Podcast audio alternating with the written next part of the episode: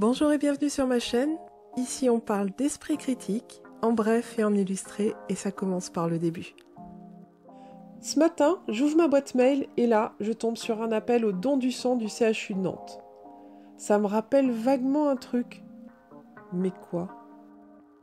Ce message, c'est un hoax qui circule sur la toile depuis plusieurs années et continuera sûrement encore de circuler quand Voyager 1 aura atteint le prochain système stellaire. Ok, alors c'est quoi un hoax? C'est un terme anglais qui veut dire canular. Dans le dictionnaire, d'ailleurs, il est défini comme suit anglicisme familier, canular, bobard, intox, en particulier diffusé sur Internet. Des hoax, on en voit régulièrement passer si on utilise Internet et les réseaux sociaux.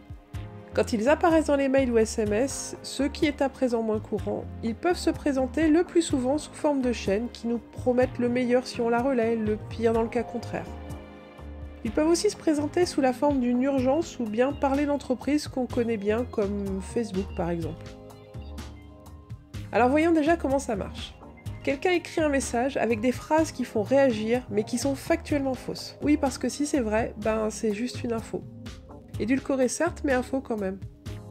Bon, revenons à notre gros méchant en carton. Du haut de son clavier, il s'arrange pour qu'on ait envie de partager son message en suscitant l'émotion quelle qu'elle soit. Inspiration, indignation, tristesse, peur, etc. Il y met donc des injonctions de type partage si tu es d'accord. Dans ce cas, le message initial est souvent une évidence contre laquelle il est difficile d'être en désaccord, du genre seuls les gens intelligents partageront, et je m'imagine mal quelqu'un se dire Alors moi, je suis bête, du coup, non, je partage pas. Ou bien on peut trouver cette phrase Tu dois le partager à 10 personnes dans l'heure qui suit et ton vœu sera exaucé, sinon il t'arrivera malheur. Et plein d'autres formulations de ce type. D'ailleurs, si tu partages pas ma vidéo à 10 personnes, tu feras tomber ta tartine du mauvais côté chaque matin sur 10 générations. Bon, on va pas se mentir, en vrai, il n'arrive rien. Mais la superstition, ça reste un bon levier pour manipuler les gens. Le hoax, ça peut viser à nuire à l'image d'un tiers avec une campagne de désinformation. Ça peut pirater nos données via des listes dans lesquelles sont demandés des éléments de notre identité. Récupérer une grande quantité d'adresses mail via nos propres listes de contacts lorsqu'on relaie une chaîne notamment. Ou bien juste désinformer sciemment. Un hoax, c'est méchant. Ça pourrit notre vie numérique et même notre vie sociale tout court. Mais un hoax, c'est un petit peu différent d'un spam. Dans le cas d'un spam, l'émetteur du message obtient notre adresse mail quand on s'inscrit à des newsletters ou sur des sites internet pour demander des informations, entre autres. Dans un hoax de type chaîne, en revanche, on envoie un message à 10 ou plus de nos contacts, ça devient viral, c'est comme si on bossait pour l'auteur du hoax. Mais au-delà de tout ça, un hoax peut aussi avoir une portée idéologique et propagandiste, surtout sur les réseaux sociaux. Je rentrerai pas dans les détails de ce dernier cas, mais ça rejoint les manœuvres de politiciens malhonnêtes ou de militants un peu trop zélés, genre le hoax sur les Roms qui emmenaient des enfants dans une camionnette blanche, ce qui au final a conduit à des lynchages. Que ce soit par mail ou sur les réseaux sociaux, ces mécanismes sont souvent identiques et peuvent se résumer à quatre grands types. Premier type, l'appel à l'aide. Par exemple celui du CHU Nantes qu'on a vu en début de vidéo.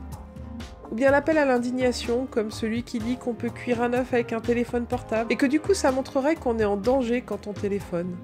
Ils font appel à nos émotions pour nous faire réagir et donc partager. Second type, les pétitions qui sont détournées de leur but premier et dont l'objectif est de collecter un maximum de données d'utilisateurs. Faut faire bien attention quand on en crée une. Le texte peut parfois être modifié, utilisé et dévoyé. Et lorsqu'on en signe une, il faut savoir que nos données sont récupérées.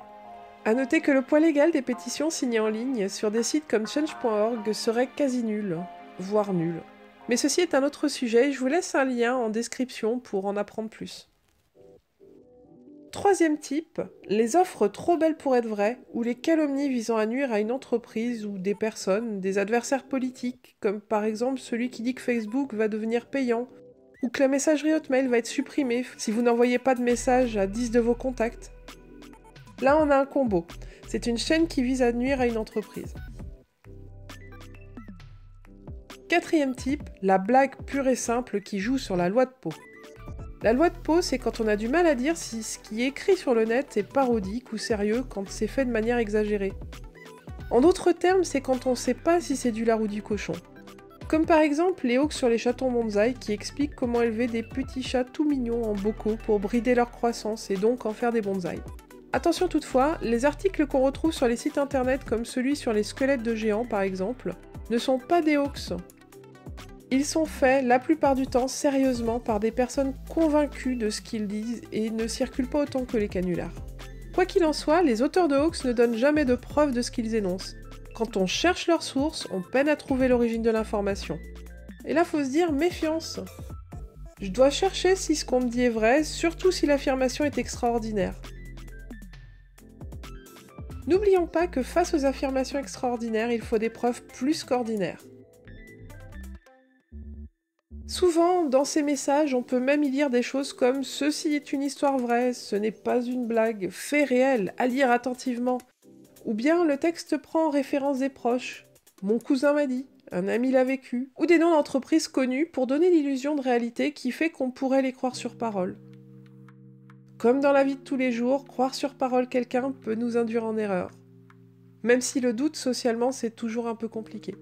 Enfin, à l'inverse de ceux qui font des canulars, il existe des personnes qui font croire à des hoax pour décribiliser des faits réels gênants. Mais tout ça, en fait, euh, c'est grave ben ça peut s'avérer assez problématique, oui. Outre la perte de temps que ça engendre, l'encombrement du réseau qui va coûter plus cher en infrastructure aux fournisseurs d'accès Internet et donc se répercuter sur notre facture, le hoax va décrédibiliser les vraies alertes et messages importants en nous désensibilisant et en les cachant dans la masse. Ça nous fait perdre nos repères pour discerner ce qui mériterait notre attention, au-delà de ça, un hoax une fois devenu très connu, il peut se retrouver accompagné d'un virus et infecter notre ordinateur. Même si certains n'attendent pas d'être connus pour ça, la popularité ça aide toujours à se frayer un passage et à gagner notre confiance. Heureusement, il y a les outils efficaces pour les détecter et ça ne nécessite pas de chercher la source pendant des heures.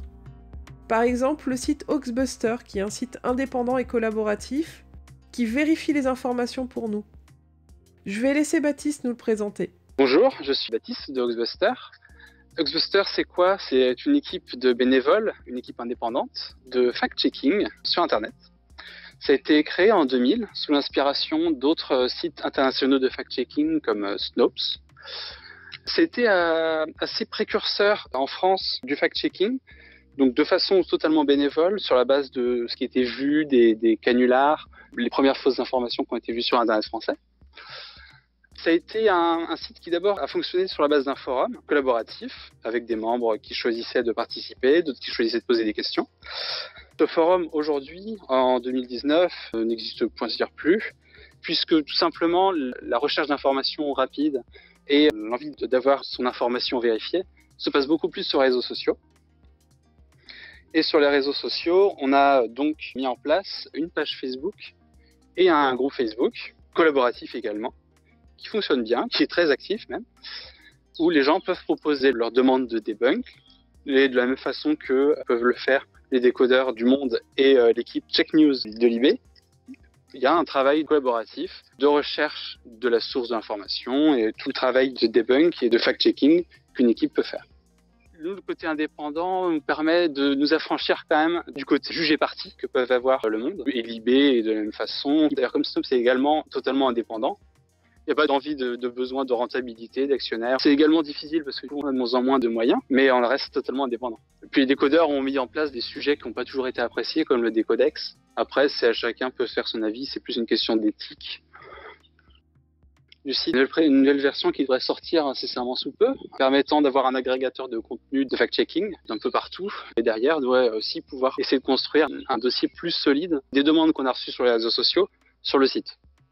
Après, sur des petits sujets, on, fait aussi des articles sur la page Facebook, genre un canular ou des, petites arnaques. Il y a eu beaucoup de petites, arnaques sur les sujets de un ticket pour Disneyland ou 150 euros de bon d'achat pour Leclerc. Ces petits trucs, des petits sujets, il n'y a pas de quoi faire un article, mais on va quand même en parler parce que c'est des sujets qui nous reviennent très souvent et qui sont quand même un peu sensibles pour beaucoup de gens.